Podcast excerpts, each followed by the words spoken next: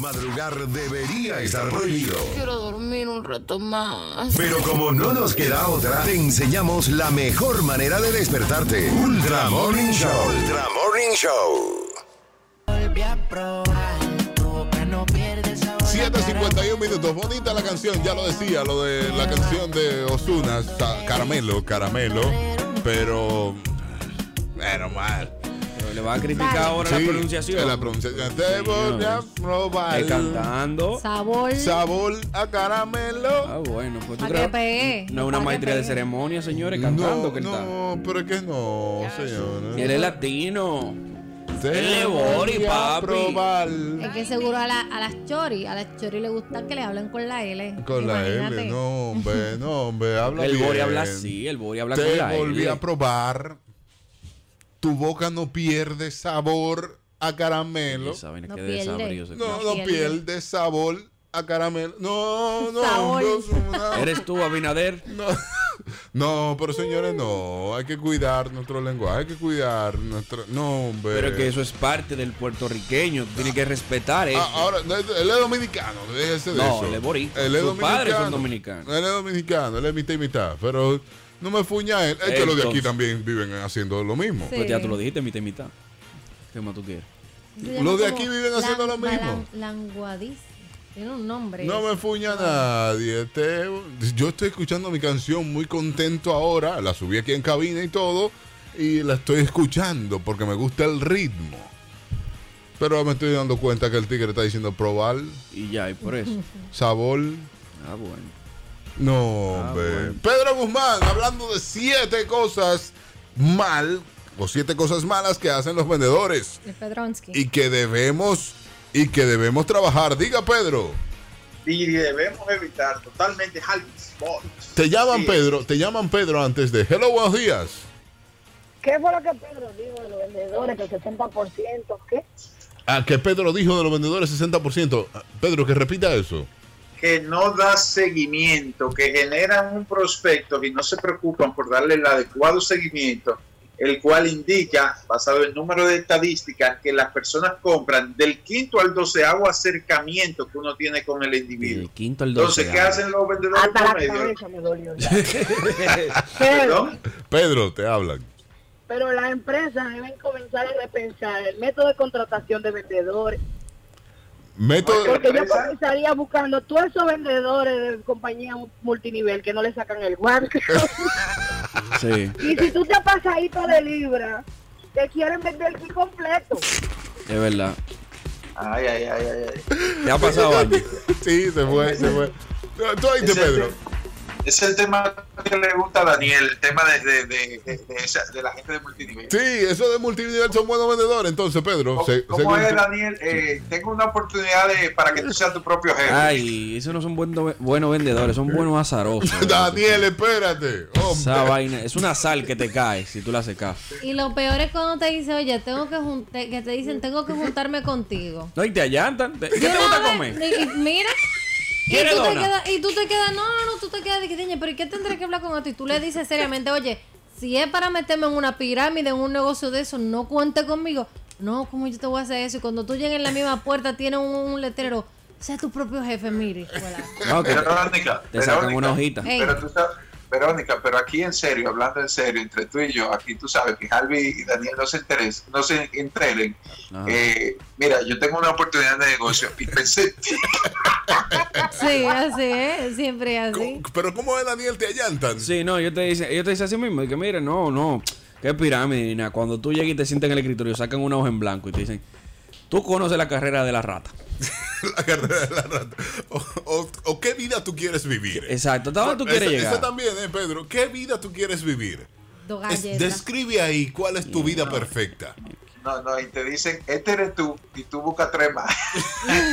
Sí, ahí, ahí es que tú dices, que mira, viejo, hablamos ahorita. Yo me paro y me voy. Yo no tengo que ver con eso, aunque no me vuelva a hablar en mi vida. Ya pero son buenos vendedores, Pedro, porque Pero tienen déjame eso. decirte algo, déjame decirte algo, realmente Harvis, eso es una industria que está en crecimiento y hace mucho que existe, o sea, yo, yo no pudiese decir que, que no es eh, real, lo que sucede es que hay muchas empresas que se apalancan en el, el modelo de negocio para entonces hacer esquemas piramidales como lo que mencionó eh, Verónica y lo que nosotros conocemos. Pero sin embargo, sí, es una industria que está en franco crecimiento y no de ahora, sino de hace muchísimos años atrás. Pero háblame de esas personas. Son buenos prospectos para vendedores porque tienen. te- te- Están arriba eh, de ti, ¿eh?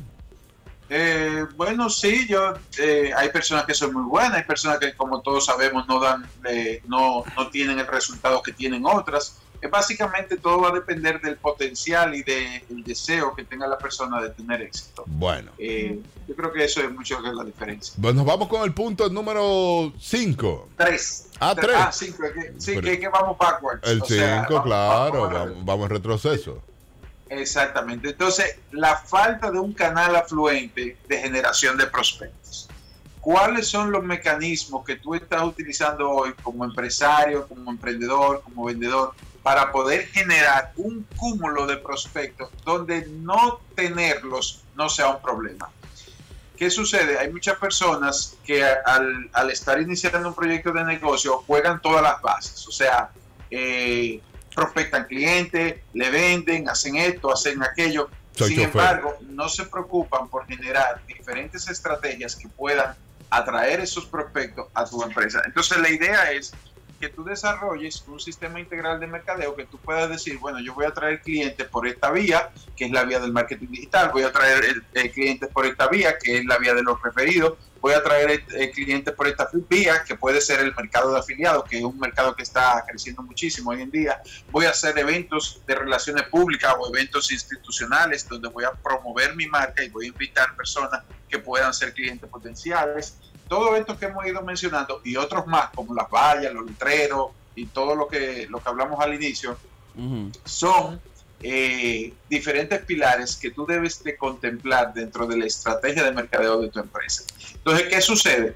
Que en muchos casos tú no tienes la data que te dice por dónde llegan tus clientes. Entonces tú tienes que empezar a construirla. Y de la única forma que tú puedes construirla es poniendo acción. Y evidentemente darle el control, o sea, dar control a esos diferentes indicadores y saber por dónde es que llegan tus clientes. Y evidentemente luego eh, afianzar ese pilar. O sea, ponerle mucho... Sí, ponerle más empeño. Invertir en eso. Exactamente, exactamente. Porque eh, no es simplemente tú tener los diferentes pilares porque sí, sino identificar, tú sabes, 80-20, el que te da el 80% de los resultados que tú andas buscando y entonces fortalecerlo. Perfecto. Nos vamos con el número 4, Pedro. Número 4. El, el número 4 a mí me encanta porque eh, es no anticiparse. La anticipación paga y paga bien. Cuando tú eres eh, un profesional en el área de las ventas y los negocios, tú sabes que el planning forma parte de todo lo que tú haces. Pero en este preciso momento yo quiero hablar es de la persona que va a hacer una presentación, a llevar una propuesta de un producto o servicio. Y en, en algunos casos, lo único que se preocupan por preparar es la propuesta que van a llevar, la cotización.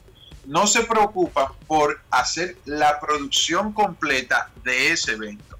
Y entonces, yo, yo siempre eh, promuevo a mis eh, eh, o participantes en diferentes eventos que el acto de vender es un teatro. O sea, tú tienes que wowmificar a tu cliente, tú tienes que eh, hacer destello de tu talento y tú tienes que montar una producción. O sea, no puede ser simplemente que tú vayas y tú no tengas previamente diseñado lo que tú quieres que pase dentro de esa presentación. Entonces, tú tienes que saber cuáles son los materiales, los recursos que tú vas a utilizar, cuáles son las estrategias o las herramientas, cuáles recursos para negociar tú tienes o tú vas a, presentar en ese momento.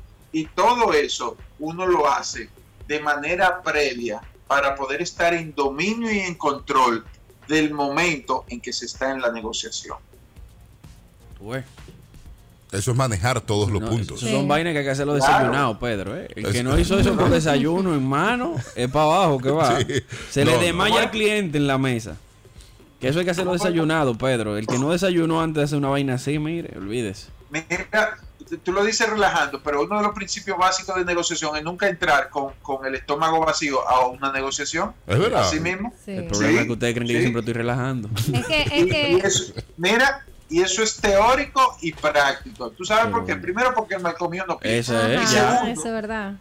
Y segundo, tú no sabes el tiempo que te va a tomar una negociación. Yo me he visto en escenarios donde he tenido, donde no hay opción, o sea, para no hacerlo mejor lo hago, entro a una negociación y óyeme, no es fácil porque tú lo que quieres mucho, en, en- en algunos casos, vamos a decirlo así, es simplemente soltar y ya tú sabes, porque es que hay necesidades que son primarias. Sí, Claro, sí, claro. suelta eso. No, mire, no compre nada. Olvídese de eso, déjeme irme a comer. Olvídese de No. eso. Promover el seguimiento. Vamos a dar, ahora sí vamos a dar seguimiento. Sí, yo le doy seguimiento, tranquilo, déjeme ir a comer. Tranquilo. Oye, que por eso Entonces, en muchas, mira, muchas por- reuniones. Sí. Ah, pero- ok, que por eso en muchas reuniones siempre llevan algún tipo de picadera. No es de que no es, no se supone que es para decoración. Es porque precisamente el cerebro empieza a trabajar correctamente después que tú le, in- y le ingresa al cuerpo algún tipo de energía a través del Pedro alimento. está feliz de ese lado. Está diciendo, bueno, Oye, ese es mi estudiante. Verónica, Verónica tocó un tema súper importante. Tú, el, el ejecutivo, el que anda en la calle, el emprendedor que anda doblando calle y enderezando esquina, tiene que andar con su barrita de, de- de granola, de energía, tú sabes. Sí. Para esos momentos en que tú no sabes lo que va a suceder, ¡sac! lanzate algo que te ayude a mantenerte, porque si no, mi hermano, mire, La anemia tumba cualquiera. No, si no, pecho y espalda difícil. tienes que ir al baño. No, voy, voy al baño y ahí te metes tu barra de granola y viene de allá para acá. Listo, va, Ay, seguimos. Vamos Bueno, Tú arriba. Tú puedes cargar dos y le brinda una, tú sabes. No, no, es muy mal gusto, es muy mal gusto que usted venga y se ponga a comer frente a mí vendiéndome un asunto. No. Eso no, en el caso tuyo, tú ahí mismo De- no compras depende, de- depende del escenario, eh, Harvey, Depende Ah, del depende, escenario. depende del escenario. Depende del escenario. Si hay escenarios que porque no, por, por ejemplo lo que mencionó Verónica, eso no es mal visto, o sea, una picaderita y una cosa. Bueno, Sin embargo, depende. va a depender, va a depender mucho del escenario. Un quesito blue cheese, un asunto de Oye, eso. este, pero Ay, señor. ay, ya. Harvey, Harvey, Harvey, Harvey, ba- baja el pueblo, por favor, Sí. baja el pueblo. Pausa. Estamos, estamos- ahora mismo estamos en un repuesto con el cargado, con el dueño del negocio. Estamos ahí. Empanada. Estamos con el cargado abierto. No, no, yo no le vendo, yo no le vendo entonces. Empanada y agua de coco. Que pase el tigre, vendo huevo, vendo huevo. Ey, tráeme dos que estoy aquí vendiendo. Sí. Pausa. Latidos 93.7. Es el Ultra Morning Show de Latidos 93.7. Nosotros aquí acompañándoles donde quiera que usted vaya en esta segunda hora. Verónica Guzmán está por aquí. Así es, pueden seguirnos en las redes sociales como arroba ultramorning, arroba Verónica Guzmán cero, arroba soy Daniel Colón y arroba Halvis Voice. Y por supuesto, el Ah, Pedronsky. sí, sí. El Pedronsky. Ah, Pedro, Pedro. Pedro que está por ahí también, Pedro. Totalmente, totalmente. Pedro Guzmán RD en las diferentes redes sociales, Facebook, Instagram, Twitter y YouTube también. Diga a Colón, ¿cómo vamos? Vamos, vamos, vamos, vamos, vamos, vamos muy bien. Y recuerde que pueden escuchar el programa grabado en Spotify sin corte comerciales. Se ve más claro el día, ¿eh? Se ve más claro con el asunto del polvo del Sahara. Si usted mira hacia afuera, está ya, se, se está retirando. realmente. Un ladito como que Sí, y otro ladito como sí, azul. sí, azul, sí. azul. No, no se ve como ya ayer, que ayer se veía, no se veía el sol, No. señores. No se veía el sol ni las nubes. Muy fuerte. Nosotros seguimos hablando con Pedro Guzmán acerca de cosas que hacen mal los vendedores Exactamente, siete errores al vender y cómo evitar. y cómo evitarlos. Vamos ya por, ya vamos terminando. El número 7 fue Pedro. Número siete fue eh, aportar, apostar, perdón, todo al marketing digital. Número 6. Falta de un canal afluente de prospectos, de generación de prospectos, que tu empresa o emprendimiento pueda tener diferentes medios por donde lleguen esos clientes. Número 5. no dar seguimiento. O sea, ¿qué estoy haciendo yo que no estoy dando ese seguimiento? No tengo desarrollada esa cadencia de ventas para poder, sin hostigar, sin hostigar, Gracias, Pedro. poder- Gracias Pedro por el sin hostigar.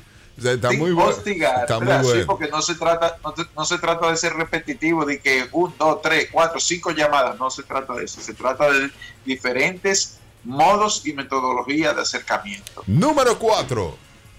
no anticiparse. Hablamos de la falta de producción, tanto a nivel del planning, de la planificación, como al momento de que tú vas a presentar tu propuesta o tu servicio que ofreces. Número 3. Número tres, ser la fábrica de objeciones. Y esto, señores, es increíble. Uno de los errores más garrafales que puede cometer un emprendedor o un vendedor es ser él mismo el arquitecto de las objeciones. No he hablado con el cliente, no lo he llamado por teléfono y antes de llamar estoy diciendo, ay Dios mío, ¿será que están comprando? ¿Será que me va a ver mal? ¿Será que me dicen algo feo?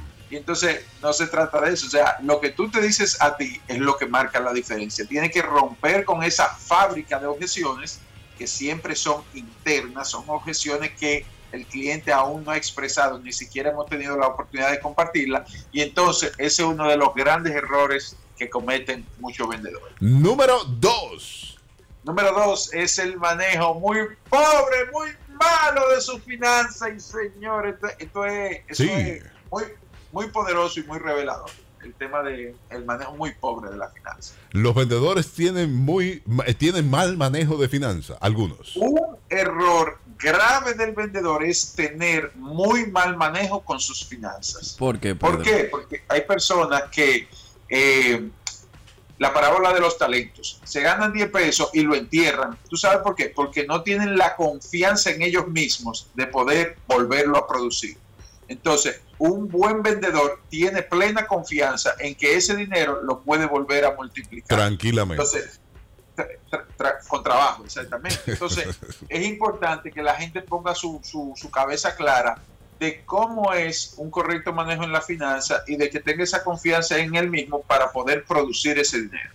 No, yo sé que todos conocemos personas que se ganan eh, X cantidad de dinero y agarran y abren un certificado y lo ponen ahí a coger moho porque simplemente no se ven en la capacidad de volver a duplicar eso. Y yo no estoy hablando de salir a explotar el dinero, porque hay gente Pedro. que dice, hay, hay gerentes de ventas que le promueven a los vendedores, de que sal y ve y explota ese dinero y tú te lo ganas. No estoy hablando de eso. Sí, Es pero hacer Pedro. inversiones sabias. Eso es. El miedo, el miedo a perder en la inversión. Muchas veces no es que no se ven, es que uno dice, mira, que hice estos cuartos yo lo pierdo y ahora. Pero tú eres un buen vendedor y puedes hacerlo otra vez tranquilamente. Eso es lo que está diciendo Pedro. No sé, qué- eso- no sé qué estudiantes son ustedes. Sí, ¿eh? pero como quiera hay miedo, papá. No, pero el miedo existe, pero tú estás preparado para hacerlo otra vez. Tranquilo. Bébete su y cuarto. si yo, y si yo le Ah, doy no, esos no, no, cuartos. no, que Pedro no que lo bebiera. Perdón. Y si yo le doy esos cuartos a otra gente, le digo, mira, inviértelo tú y lo amenazo. Pero muchacho, No, y lo del certificado que decías, Pedro, es más tra- te da tranquilidad, ¿eh? Mm, Sí, sí, no, no está mal el tema de invertirlo en un certificado.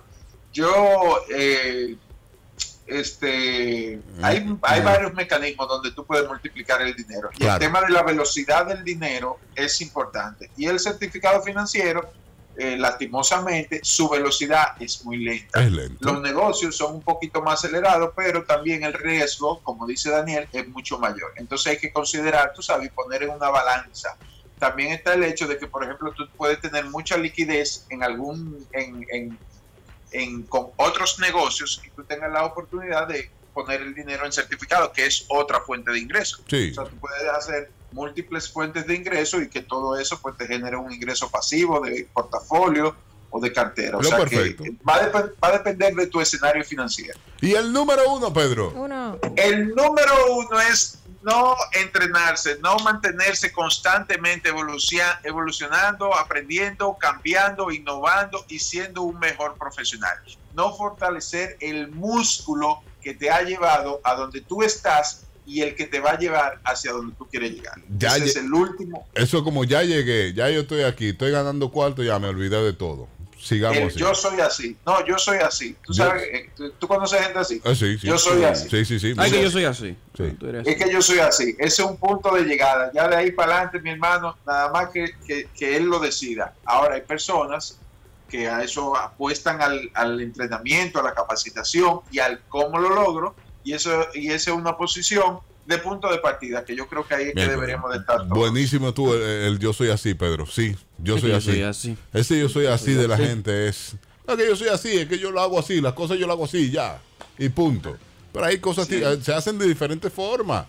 Y puedes hacerlo más productivo, puedes ganar más. Puedes, ah, es que yo soy así, ya, yo estoy cómodo así, ya, fuera. Qué, medio, qué Yo mediocridad. Yo, ¿cómo es? ¿Cómo es? Qué mediocridad. Sí, sí. Lo dijiste tú, lo dijiste tú. No, no, no, y lo dije yo. Siga a Pedro Guzmán en las redes sociales. Pedro Guzmán RD en Facebook, Instagram, Twitter y YouTube. Javi, quiero aprovechar para promover el curso Vendedor de Resultados este sábado 27, 3 pm de la tarde. Si están interesados pueden escribirme vía DM por Instagram. Vamos a estar compartiendo cinco principios básicos para poder tener éxito en ventas. Ahí está. En el área de cierre específicamente. ¿Es, ¿Cuándo es? ¿El sábado? Este sábado 27 a las 3 de la tarde vía Zoom vamos a estar ofreciendo contenido súper de valor que estoy seguro que te va a apoyar a, a poder concretar más ventas. Si tú eres eh, parte comercial de un, qué sé yo, de sector de bienes raíces, venta directa, si trabajas en el área de negocio, emprendedor, lo que sea, ese taller es para ti. Buenísimo, yo entro, yo entro. Excelente. Ahí Está estoy. invitado. Gra- Está invitado. gracias, gracias Pedro, gracias Pedro. Hacemos una pausa y regresamos en breve en este Ultra Morning Show. La- 8.20 minutos en las redes sociales, arroba Ultra Morning, arroba Latidos FM, ahí estamos. Y recuerden la entrevista que hay con los chicos de Camila. Muy pronto aquí en esta estación, solamente para los oyentes. Muy pronto no, es hoy. 24. Sí, hoy. Hoy es Ah, no, pues muy pronto, muy prontito. Ah, prontito. Sí, para saber cómo ellos producen y demás. Sarina estuvo conversando con ellos. Así que usted la puede sintonizar hoy. Hoy. No se pierda, no, no se mueva. De latidos 93.7. Estoy perdido aquí todavía. Daniel Colón, Sí, cuente. sí, papá, te tengo noticia. Noticia. Tú sabes que se va a abrir ya el mundo del entretenimiento en medio de la pandemia. Ya. Sí, sí, sí, ya se están preparando todas esas empresas de entretenimiento, etcétera, etcétera, para la reapertura de sus negocios en medio de esta pandemia. La Organización Mundial de la Salud afirmó que la peor parte de la pandemia está por venir. O sea que si ustedes Entonces, están ¿cómo, diciendo- cómo que se están abriendo Ahí cuando va. la peor parte Ahí es que dice estamos. está Abriendo. por venir? Ahí es que Abriéndose a la quiebra. Ustedes están diciendo de que, ah, pero ¿y ¿por qué? Ay, ¿por qué eso no tiene lógica? eso sí tiene no lógica. tiene nada de lógica, Daniel. Tiene lógica. ¿Cuál es la lógica que tú le buscas? Tú sabes que la peor parte de la pandemia no ha entrado, dice la Organización Mundial de la Salud, pero los procesos de desescalada de la cuarentena siguen su curso. Sí. O sea, todos los países están de que vamos en desescalada, vamos Sí. en fase. Aquí estamos en fase 2 todavía. La fase 3 cuándo es? No, se- todavía- no ha entrado. Todavía no se sabe, por ¿no? ahora. Pero no quieren que entren tampoco. Párenla ahí, párenla ahí. Aquí volvemos para la fase cero, ¿eh? Sí. Aquí, Aquí- deberíamos cerrar otra vez. Aquí vamos para atrás. ¿eh? Van, van lejos los casos, van en 20 y pico ya. Estamos feos. ¿Cómo 26 mil y pico. sí. 26, sí, 20, Sí, 20 casi pico, 30. 20 y pico. Casi Lo que- 30, El hermano. pico de 6. Claro. Bueno, pero yo te cuento que esos negocios van a empezar a abrir, pero con menos personas. Eso está muy bien. Tienen que empezar a abrir. Por ejemplo, el comedy es uno de ellos. El comedy va a abrir a partir del 3 de julio, ya saben, señores. Ya va a abrir también. Pero No, pues, sin el show en no- vivo. el comedy no puede abrir. Sí, va a abrir como restaurante. Allá se vende comida y bebida. Va a abrir como restaurante, pero sin show en vivo. Los shows van a ser grabados y lo van a ver en los monitores. Ya los muchachos hemos pasado, hemos grabado los shows. Son shows, no, no son lo que ustedes ven siempre. Bueno, sí son lo que ustedes ven siempre, pero en monitores. y, con, y con cositas agregadas de la pandemia. Hay muchos que tienen rutina agregada y todo ese tipo de cosas y van a poder pasar por esos centros de diversión y disfrutar de ellos, pero con menos personas y muchos ya han tomado medidas de seguridad para su reapertura. Bueno, yo conozco de restaurantes que ya tienen mamparas. Sí, sí. Y hay restaurantes que han quebrado, han cerrado ya definitivamente. otros que han cerrado. Mitre cerró definitivamente. Eh, eh, Bondelí de la Sarasota cerró definitivamente. Planes Fines, qué dolor para ti, ¿eh? Sí, sí, sí. Que, que ese gimnasio ya cerrado. Sí, sí. Tú, De- tú un tipo fit, ¿eh? De verdad. Qué, de dolor. verdad que sí. Yo me alegro porque así ya sé que no me van a cobrar la mensualidad. Señor.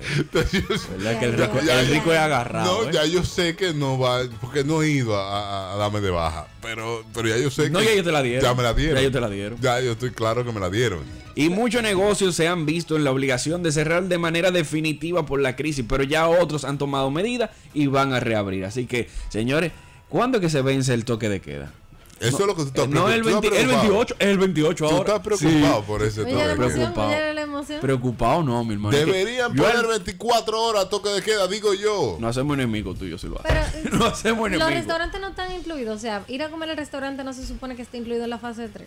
Sí. Sí, claro. Ah, no, pues no sabemos cuándo va a abrir eso. tal. No, pero va a entrar esa fase tú verás que eso entra, eso entra. Y los ahora. aeropuertos también. Es todo un asunto. Y el turismo va a entrar siempre el primero de julio. Ya Entra, entra también, así mismo. Mira, si se venció el toque de queda, si ya se puede estar en la calle hasta las 8, aquí van a haber varios centros de diversión abiertos de manera clandestina. Oh, Digas. Discoteca, vaina así. Ser como en España, como la noticia que dimos ayer, que Sí. sacaron los 25. Aquí no es 25, ¿no? Porque 25 sacan aquí de una gallera. Gallo. Jugadores ya tú sabes que la, que la mitad es poco. Ah, 25 Na- gallos sacan de una gallera, Nada más gallos sacan 25. Aquí van a haber muchos centros abiertos. Muchos centros abiertos. bueno. Clandestino, dice Daniel Sí, Colón. sí, de manera. Ya hay, ya hay. No, no, no, no, no. Hay, Ah, hay. hay, hay. ¿Cuáles son? No sabemos. Ajá. O, llámame para que me diga, a ver. Ah, Eh, ¿Cuáles son los que no, ay, lo tiro al agua. No, no, no. Es para saber, es para saber. Es para saber. Y cambiamos de tema, ¿eh? Sí, Fuera. ya, por Sí, favor. no, no. por Déjalo favor. así. Saludos, Bandy Camilo. Mira, eh, Verónica Guzmán, tenemos miedo. Bueno, si puedes llamarlo de esa forma, sí. Yo ¿Qué tenemos hoy? Te diría una cosa súper interesante en este segmento de Mysteries y Misterios. Ay, señor, perdón. Bueno, el día de hoy hablaremos sobre la famos, el famoso zafiro púrpura del Delhi. Hemos hablado aquí de la silla que mata gente. Ajá. Hemos hablado del carro que mata gente. Sí. El Hemos puente hablado que se tiran perros. del puente que se tiran perros. Hemos hablado de, De la... la- escalera que nadie la hizo, que no se sabe quién la hizo, Exacto, que cómo la hizo. Se sabe quién la hizo. Ahora, cómo la hizo y cómo está de en pie. y cómo está en pie porque no tiene ninguna a nada que la sostenga. Hablamos de eso también. Mira que estamos bien, ¿eh? También del bosque ese del suicidio. Que ese día se fue el programa. Se fue el programa del aire. se fue el programa del aire. Ya tú sabes cuando hablamos de eso. Así que prepárese usted que hoy vamos a hablar del zafiro. Oh, Esto no es de misterio. No, pero no del zafiro, zafiro el que canta, no. Es un No. zafiro joya, ¿eh? Exactamente. Es zafiro ¿Dónde joya. está el zafiro? Miren, señores, vamos, nos fuimos para el 1856 en la India y es que se hizo un motín medio sangriento en el templo de Indra. Había una joya que era el baluarte del palacio y que precisamente estaba dedicada al dios hindú eh, de ellos, dedicado a la guerra. ¿Cómo, cómo se llama ese dios? No, No puedo te puedo decir porque esa información no la tengo. Al dios hindú. decir. ¿Para El qué dios tú de la guerra, el de la guerra. Eh, ellos lo tenían en ese, en ese, digamos que en ese templo, el, el- el- el dios de la guerra. Bueno, entonces, eh, digamos que entre escalones manchados de sangre fue un ladrón y tomó este zafiro. Sucede que este zafiro ha sido inspiración para se fue el- muchas. Se le fue hasta Se le fue el micrófono Sí, y todo. sí. También. No, no, no, está ahí. tío. Si él no le hubiese dado a la tecla, no se va a procesar. Imagínate. Sucede, sucede. que este, este zafiro ha sido inspiración para muchas películas de Hollywood. Para Debido, cantante dominicano. eh, bueno, también, pues si tú lo pones desde ese punto de vista, bueno, pues también. Entonces, eh, luego de que un ladrón, luego dentro de ese motín haya tomado la, la piedra, la compró un británico eh, que se llama, que era el coronel Ferris. La llevó a su país, para Britania la llevó. Sí, para Britania. Britania. Un ambicioso esos británicos. Sí, sí. Inmediatamente la familia se vio seriamente en problemas financieros que las llevaron a la ruina ¿Cuánto absoluta. costó la joya? No, no, no tiene precio. Ese fue en un el inicio. tipo, todos los ahorros los tiró para allá, tenían que verse obligados. Sí. No, lo que pasa es que si en ese entonces una persona tenía la capacidad, imagínate, de, de comprar una piedra preciosa que estaba en un templo, bueno, pues tenía buena, Buen buena dinero. cantidad, tenía buen Mm. dinero. Yo tengo amigos que han comprado carro y después no tienen con qué pagarlo. ¿eh? No te lleves de eso. Seguimos, seguimos. Mira, entonces eh, esta familia asoció el zafiro a su situación. Entonces lo regalaron a otra familia donde, donde un compañero no era supersticioso. Y bueno, le dijo, tenga, oye, ni siquiera se la vendieron, se la regalaron. No quiero tener eso. No quiero eso. Esta joya me tiene salado.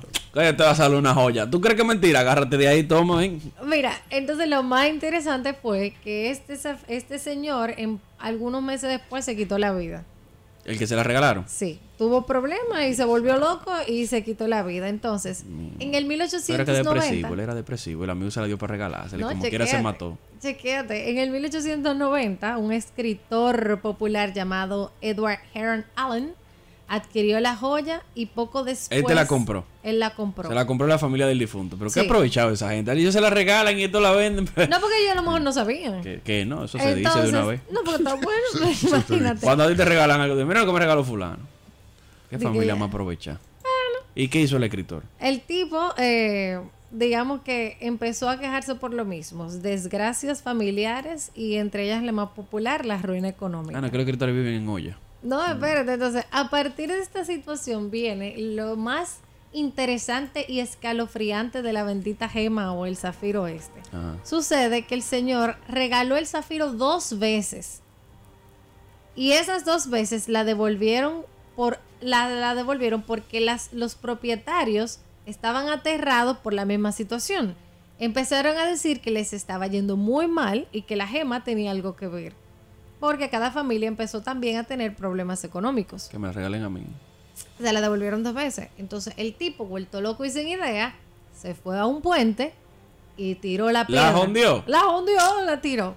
Entonces, después, tres de tres meses, un joyero fue a la puerta de su casa y le diga, mira señor, yo encontré esto en la orilla, eso es suyo y le pertenece. Le devolvieron la gema, o sea, porque sabían que le pertenecía a- al señor. Eh, pero qué sal. Entonces, el hombre, desesperado, él dijo que pensó en quitarse la vida. ¿Por la joya? Porque que ya te- tenía muchísimos problemas. Pero regálasela a un No, enemigo. no. que la gente no tiene enemigos. No. que En, esa- en el devolviendo. 1800 no habían enemigos. Al presidente se la regalo yo. Se la están devolviendo, Daniel. No, si yo, se la devuelvo, si yo se la regalo al presidente eh, bañada en oro, qué sé yo, en, en pepitilla de oro. Mire, mire, señor presidente, un agrado. Y no me la de, me mudo de Britania. Pero oye, me voy de Britania.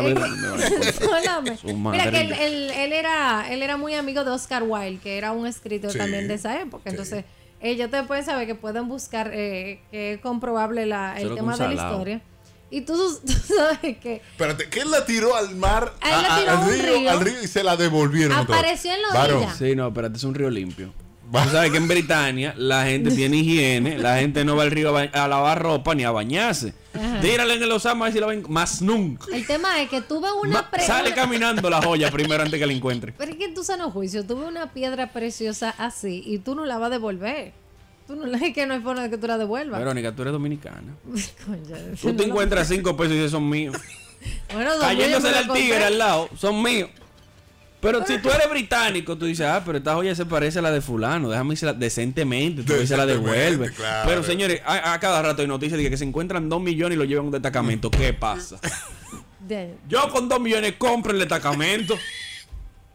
Tú estás loco, eh. Este tipo tiene Te problemas. No, que yo soy realista. te llaman Daniel. Sí, buen día. Diga. Hello. Si la tiran en el Osama, ay muchachos, empiezan a quebrar compraventa aquí. En los Osama ahora mismo no se encuentra nada. No se encuentra nada. Tú t- estás buscando. Daniel, que está Mira, buscando. pero entonces, ¿cómo termina la historia de este Mira, señor? eh, sucede que él... eh, Se ahorcó, ¿tú no en vez- escuchaste? No, No, no, no, no, él yo se le iba a quitar, pero quería. gracias a Dios... ¿Qué eh, pasó? entonces él Ah, ¿no lo decidió poner la, la joya en una caja fuerte. Ok. Y quebró la caja fuerte. una cuarta caja encima y la donó al Museo de Historia Natural bajo la condición de que no se abriera sino hasta 33 años después de su muerte. Entonces, bajo ninguna circunstancia Cuidado, si los tenía- 33 años estamos Ya- cumpliendo en este no, 2020. Ya pasaron, pues fue en el 1800, imagínate. Ah, tú, sí.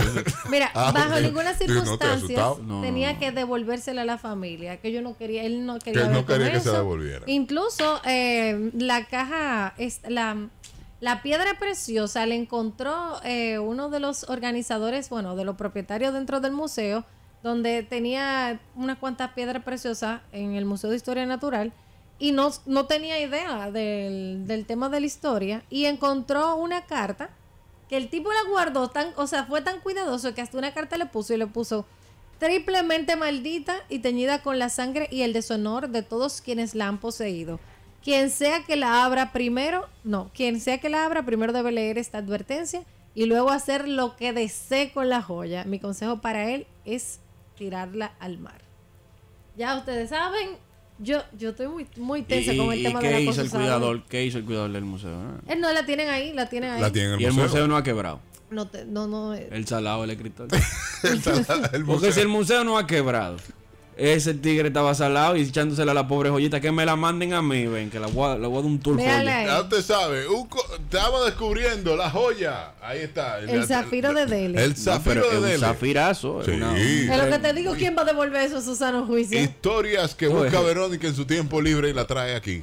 Pero está buenísima, Vero. Está buenísima. está. Una más. Una más. Una empeñada que le doy en esa olla. Pausa y regresamos. Hola, hola. Las 8.38 minutos. 8.38 minutos. Seguimos en este Ultra Morning Show de Latidos 93.7. Verónica Guzmán por aquí anda. Ay, sí, súper feliz porque hoy es miércoles. Oye, el mejor día del Ultramorning aquí. aquí- miércoles. claro, muchachos, tenemos quejas, pero también tenemos reflexiones en esta cabeza. Ah, bueno. Sanidad, salud mental. Porque es que, es que la- nosotros necesitamos, nosotros necesitamos una persona como Sadi todos los días.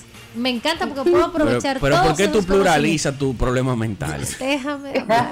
Todo- todos estamos atravesando situaciones difíciles en estos tiempos de Tú confinamiento. más que todo. Tú más que los otros. ¿eh? No Sí, tiene no, no, idea. no. Ah, bueno. Yo estoy loca por salir a darle palo a la gente que no tenga mascarilla. Oye, oye. ¿cómo que está? Pero nada, esa soy Oye, yo. oye, su situación mental, ¿cuál Buen día, Sadis.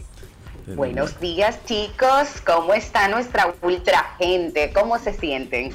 Bueno, ya tú ves. Activa, feliz y contenta de escucharle y tomar esta consulta gratis. Oye, eso- ese es el punto. Sí. Ese es el punto. A mí me da que, que ella la vende. Esa es la felicidad de ella, que, que la están consultando La gratis. consulta gratis es que me gusta de ella.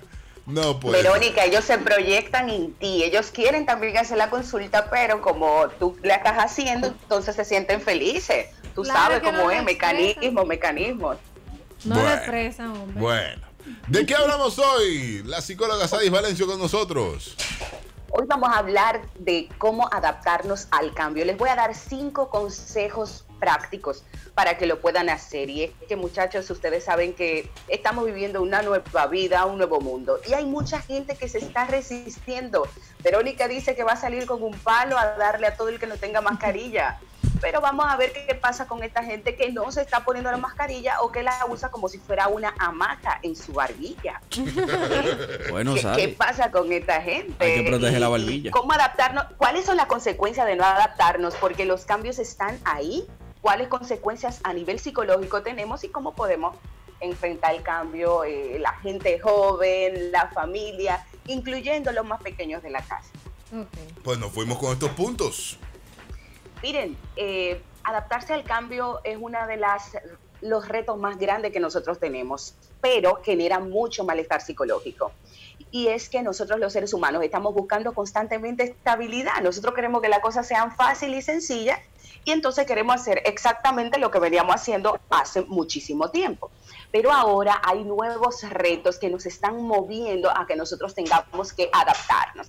La gente que es religiosa, que asistía a una iglesia, ¿cómo estuvo viendo sus programaciones ahora mismo? Bueno, todo el que era asiduo de algo así tenía que verlo a través de las plataformas digitales, porque no había otra manera por el tema del distanciamiento físico. Sí. sí. Entonces, la gente que va a alguna actividad recreativa, señores, yo participé de muchos cumpleaños por internet. Ay, Fueron muchos no, los hombre. cumpleaños que nosotros tuvimos que hacer bastante bulla para que la gente se sienta contenta y al final aprendimos a disfrutarlo. No obstante, esto es una realidad que a veces no es tan cómoda porque a uno le gustan los abracitos. Sadi, Sadi, Au. ¿y cómo se disfruta un cumpleaños por Zoom? Porque yo, yo tengo un amigo que cumpleaños ahora en junio, en julio, y ya yo tengo la excusa de que se me acabaron los paqueticos. Fue, ya me fui, me fui. No, Daniel, porque quizá él te está escuchando, Daniel. Y qué bueno que lo sepa cuenta. entonces. Mira, se me van a acabar los paqueticos, ¿eh? Tú sabes que eso podría ser algo de, lo de resistencia al cambio que tú estás presentando. Se disfruta, se disfruta porque tú ves que la opción que tienes para poder hacer esto que es grande, este objetivo grande, la opción que tiene es a través de internet, pues entonces todo el mundo que se busque su vasito con algo adentro, algún líquido, y entonces que comience a disfrutar. Para poder hacer este tema del disfrute y tal, Daniel, hay que ver el objetivo macro. ¿Qué es lo que necesito? ¿Qué es lo que quiero hacer? que es cuál es el objetivo de hacerte cumpleaños, cuál es el objetivo de, de, ver esta actividad religiosa, cuál es el objetivo de esta reunión. Señores, porque hay mucha gente que inclusive en los trabajos se resisten a hacer reunión vía Zoom o vía cualquier plataforma. Ajá. Y hay inclusive algún líder de, de alguna empresa, algún jefe de comunidad o como se llame según la institución, que todavía ante la peligrosidad llama a los colaboradores, aunque tengan el, la decisión de que van a trabajar desde casa, para que vayan a la empresa porque dice, no vengan, porque es mejor que estemos todos aquí, todos juntos, aunque sea no veamos la cara. Probablemente hay muchas razones de por qué se hace eso, pero probablemente es una resistencia al cambio. Y si estoy hablando con esta persona que se está resistiendo y dirige personal, y quieres que las personas sigan haciendo lo mismo que antes, porque eso era bueno, yo te invito a que te quedes hasta el final del programa porque te voy a dar cinco consejos para que pueda bajar la intensidad de esas exigencias, que muchas veces esas exigencias son totalmente infundadas y es por el tema de la costumbre que tengo y lo feliz que se era con la antigua eh, forma de vivir. Que usted cree que es Pero- pero- felicidad. Pero Sadi, como tú estás hablando, a mí se me hace, se, se me hace como que, como que no vamos a volver, volver a lo normal, Sadi. Esto se acaba ya con, con la cuarentena, ya, ya vamos a hacer gente otra vez, Sadi. ¿Por qué tú lo pones así? No me deprima. Sí, sí, y qué chulo que tú dices eso, Daniel, porque no vamos a volver a la tal normalidad, señores. Cada vez que tú vas a entrar a un lugar, te tienen que estar midiendo fiebre, no sé cuánto, temperatura, echándote cosas en las manos. Vamos a volver a una nueva normalidad. Y ese cambio, que, que es lo que nos está, afer- de lo donde estamos aferrados ahora, es lo único que nosotros tenemos en la vida completa. Cambio. Señores, y es que cuando nosotros comenzamos a mirar para atrás, es más, miremos una película y veamos qué felices son todos en la primera etapa, una película de esa sweet y fresita. Sí. Y llega un momento que hay alguien que muere, señores, o votan a uno del trabajo. Hay crisis El moreno en siempre. la vida. Sí.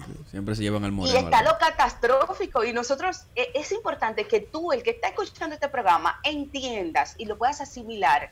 Y repítete ahora mismo, la vida está compuesta por el cambio. Es el ingrediente principal. Pero si no, vamos a mirar el reloj. Ahorita Alvis decía, siete. Ah, no, espérate, son las ocho. Porque vamos cambiando y es la única constancia Sí, pero que tenemos. Harvey lo hace de maldad, Sadi. Él quiere ocasionar un accidente. Él tiene ese propósito. Él es de maldad. Ok. Y como es la única constancia que tenemos, ¿sabe quiénes son la gente que mayormente no cambian? Daniel, Vero, Alvi, toda nuestra ultra gente. ¿Quién? Bueno, la gente que es demasiado estructurada, la gente que le gusta estar en un solo lugar siempre. Tú ves una persona que le cambias la, la habitación o un espacio de la casa y en ese espacio de la casa tú mueves algo y cuando la persona llega que se desequilibra, entonces tú dices como que, ¿y qué fue? No, es que, es que yo necesito que la mesita de noche vaya ahí porque si no, en la noche yo no me puedo levantar. Ese Entonces, Daniel, ¿eh? Todo lo que tú estás hablando es Daniel Colón que tú estás hablando. no sé, a mí me cambiaron algo, tenemos un problema. A mí, a mí hay que era llevarme suave. Daniel. Sí. Suave porque yo soy zurdo y alitraneado. Entonces, a uno le toma tiempo procesar las vainas, Adi. Exacto. Entonces, por eso, Daniel, como te toma tiempo, si tú vas a hacer algún cambio, que yo te lo propongo a ti y a nuestra ultra gente que tiene problemas con los cambios, macros, que hagan cambios pequeños, como, bueno, me levanté, me voy por esta calle, me voy a ir por la otra calle, porque lo que tenemos en la constancia es el cambio y lo tienes que planificar para que se lo indiques a tu cerebro. Y les tengo una buena noticia, yo no sé cómo tú vas a manejar esto, Daniel, porque sé que cosas así tú no la manejas bien. Ajá, ajá. La gente que es así, que se resiste al cambio porque tiene esquemas estructurales que están bastante dictaminados, esa gente son gente muy inteligente, son Gracias, brillantes. gracias. Eh, gracias, Adi. Por- Gracias. gracias. Bueno, lo Sigue, manejó, lo sigue, manejó con sigue. humildad, yo estaba preocupada. Sí, sí, sí, No, no, yo sé que soy una raza superior. Eh, estos que tengo aquí. me voy a la no pausa. abrir el micrófono. No, no, no, me voy a la pausa. Vamos a tranquilizar venimos. pausen, por favor. Latidos 93.7. Conversando con la licenciada Sadis Valencio, es nuestra psicóloga salud mental, trayéndole salud mental para todos que lo necesitamos y de forma gratuita. Sí. Ahora, aquí. ¿Verdad, Verónica? Claro. Claro que sí. Verónica está feliz por eso. Lo único que ahora hay que cambiar el tema porque Daniel está allá arriba. Daniel no, su majestad Oye, Daniel. y ya sí fue. Me tratan con respeto, por favor. No, porque tú eres el superior, ¿verdad? Sí. Esa terapia va Su gratis majestad, porque ella la causó. Seguimos entonces. Señores, estamos hablando acerca de cómo adaptarse al cambio. Hay una de las razones por la cual tienes que adaptarte al cambio es porque tú tienes objetivos más grandes que los posibles malestares que te puedan dar este pequeño cambio. El tema de utilizar un barbijo para poder protegerte, ya sea del Licenciada, polvo de licenciada, Sahara, ya sea de los licenciada, políticos. es un barbijo. ¿Cómo es? Tú no eres el brillante. aquí. Espérate, Felipe, me. Estoy en crecimiento intelectual. Ok. Eso es de nosotros los brillantes. Sí, siempre vivimos en crecimiento intelectual. ¿Qué es un Ok. barbijo? Tú tienes un barbijo ahora Me mismo. compliqué. Exactamente, señores, le quiero confesar que yo, yo no puedo decir ¿Es un tapaboca barbijo? porque yo me siento que estoy abajo del puente diciendo así. Pero licenciada, pero- Tapaboca, eso se llama Eh, barbijo. espérese, yo no suave porque es la. Daniel, ¿y Yo, voy, yo voy a una farmacia y me dicen, dame un barbijo. Yo lo voy a hacer, tú verás. Lo voy a grabar. ¿Tienen barbijo? No tenemos barbijo, señor. ¿De qué farmacéutica? ¡Ah! Gusano inferior. Un barbijo es un tapaboca. Ves. Daniel, te van a entender porque es una palabra bastante común Claro. en esta época de la covidianidad. Licenciada, si hubiera tiempo llamamos ahora mismo, pero pero usted ve. Pero está bien, dele para allá. Seguimos. Bueno, pues entonces el hecho de que tengas que ponerte un, un barbijo, ¿cómo más se le dice, Daniel? No, no, tapaboca, tapa, el bozal. Además de tap- ah, mascarilla, tú no ves, ahí está la otra palabra. el barbijo, la mascarilla, es porque tú tienes un objetivo más grande, de cuidarte del Sahara, de cuidarte del COVID, de Claro. cuidarte de lo político, de cuidarte de la gente que te habla arriba. O sea, esto del barbijo yo creo que debió venir antes. Esperen Yo me mañana la broma a la farmacia. Yo voy a morir. Esperen esa broma. ¿Tienen barbijo? Yo con esa no me quedo. Voy a estar atenta. No te verá que yo no soy- para que para que sepa que te van a decir que sí o te van a decir que no porque todo el mundo sabe esa palabra. Te verá que no van a saber. Así que señores, hay que tener un objetivo más grande para que tú puedas adaptarte al cambio. ¿eh? El tema de las mudanzas. Hay gente que ha realizado mudanzas, señores. Ya tú sabes, teniendo que pagar depósitos, teniendo que hacer inversión en muchos sentidos. Y cuando llegan al lugar, que es que yo como que no me siento aquí. Y entonces tú dices, pero ven, espérate, tú tienes que esperar un, plazo. No, no, no, yo me voy a mudar porque no me siento. Es que hay algo y es la resistencia y el malestar psicológico y a veces trae consigo este malestar, tristeza, decepción. Yo he tenido algunas personas en la consulta que dicen, mira, yo cada día como que me siento cada vez más triste con este tema de la covidianidad porque he perdido muchísimas cosas anteriormente, principalmente mujeres. Anteriormente yo iba al salón, ahora tengo que llamar, esperar cita, o sea, todas las cosas es con mucho control y me siento como presa. Principalmente la gente que tiene como primer valor de su vida el valor de la libertad. Ay, sí, Así que el macro, macro, macro de todas mis recomendaciones para ustedes hoy es ver cuál es el objetivo más grande ante el cambio. O sea, estamos cambiando por qué. Nos estamos quedando en casa por qué. Y me gusta mucho la campaña que se ha hecho a través de los diferentes países. Quédate en casa, hazlo por tal cosa.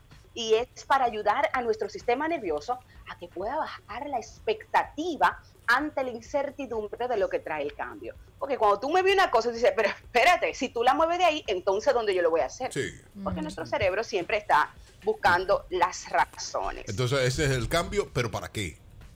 Exactamente. ¿Para qué estamos cambiando? ¿Para esto? qué ¿Para estamos qué cambiando? estoy cambiando esto? Sí. Licenciada, es que hay algo muy difícil ahora mismo con el cual lidiar que ha traído este tema del, del COVID y la cuarentena y todo eso. Y es que se ha roto uno de los, de los cursos de la vida. Uno nace, crece, se reproduce y entonces no estamos volando esa parte. Ahora estamos Ah, naciendo, bueno. creciendo y muriendo. No se está practicando, ¿usted entiende? Entonces eso está fe ¿Cómo uno, ¿Cómo uno lidia con ese tema? De, de está difícil, licenciada. Es un Saber tema. que se nace, crece, se reproduce y muere, pero que este Pero que no estamos volando ese ningún paso. momento- pero Daniel, en ningún momento se- esto se estaba cumpliendo. Hay muchísima gente Que no. Antes de la cuarentena se estaba cumpliendo muy bien, licenciada. Pero muy bien. pero no exacto, tú sabes que no. Y, y es que nosotros tenemos siempre expectativas idílicas de la vida, como esto es lo ideal y esto es lo que tiene que ser. Señores, hay que sacarse eso de la cabeza. Y por eso cuando hemos hablado de la planificación, la recomendación principal es que, mira, ten por lo menos tres objetivos que sean eh, los objetivos claves de tu día y así lo pongo yo en mi planificación.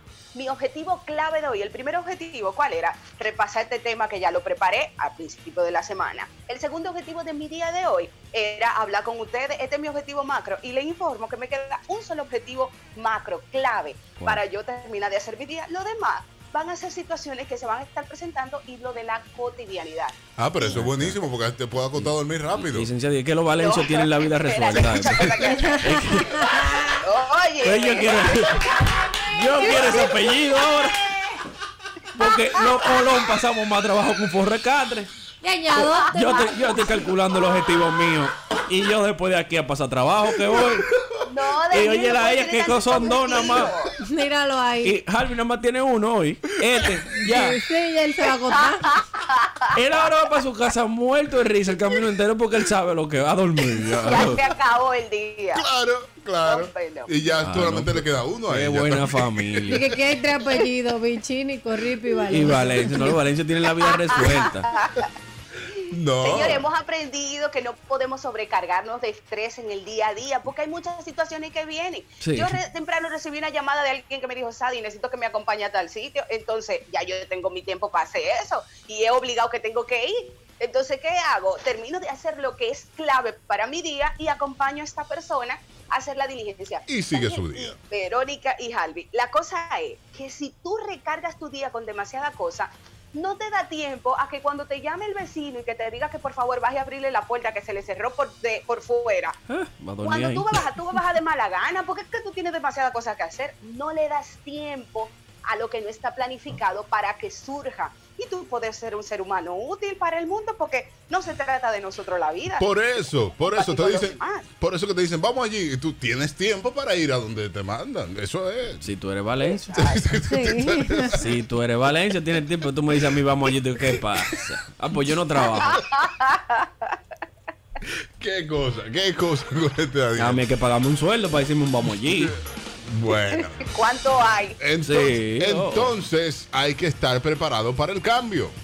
En definitiva, otra de las cosas que te invito a que hagas es que en este momento pare los pensamientos de catástrofe que, ay, que viene el polvo de Sahara y ahora virus, Mm, dígaselo a los se me va a pegar. Olvídate de eso porque ¿sabe qué va a pasar?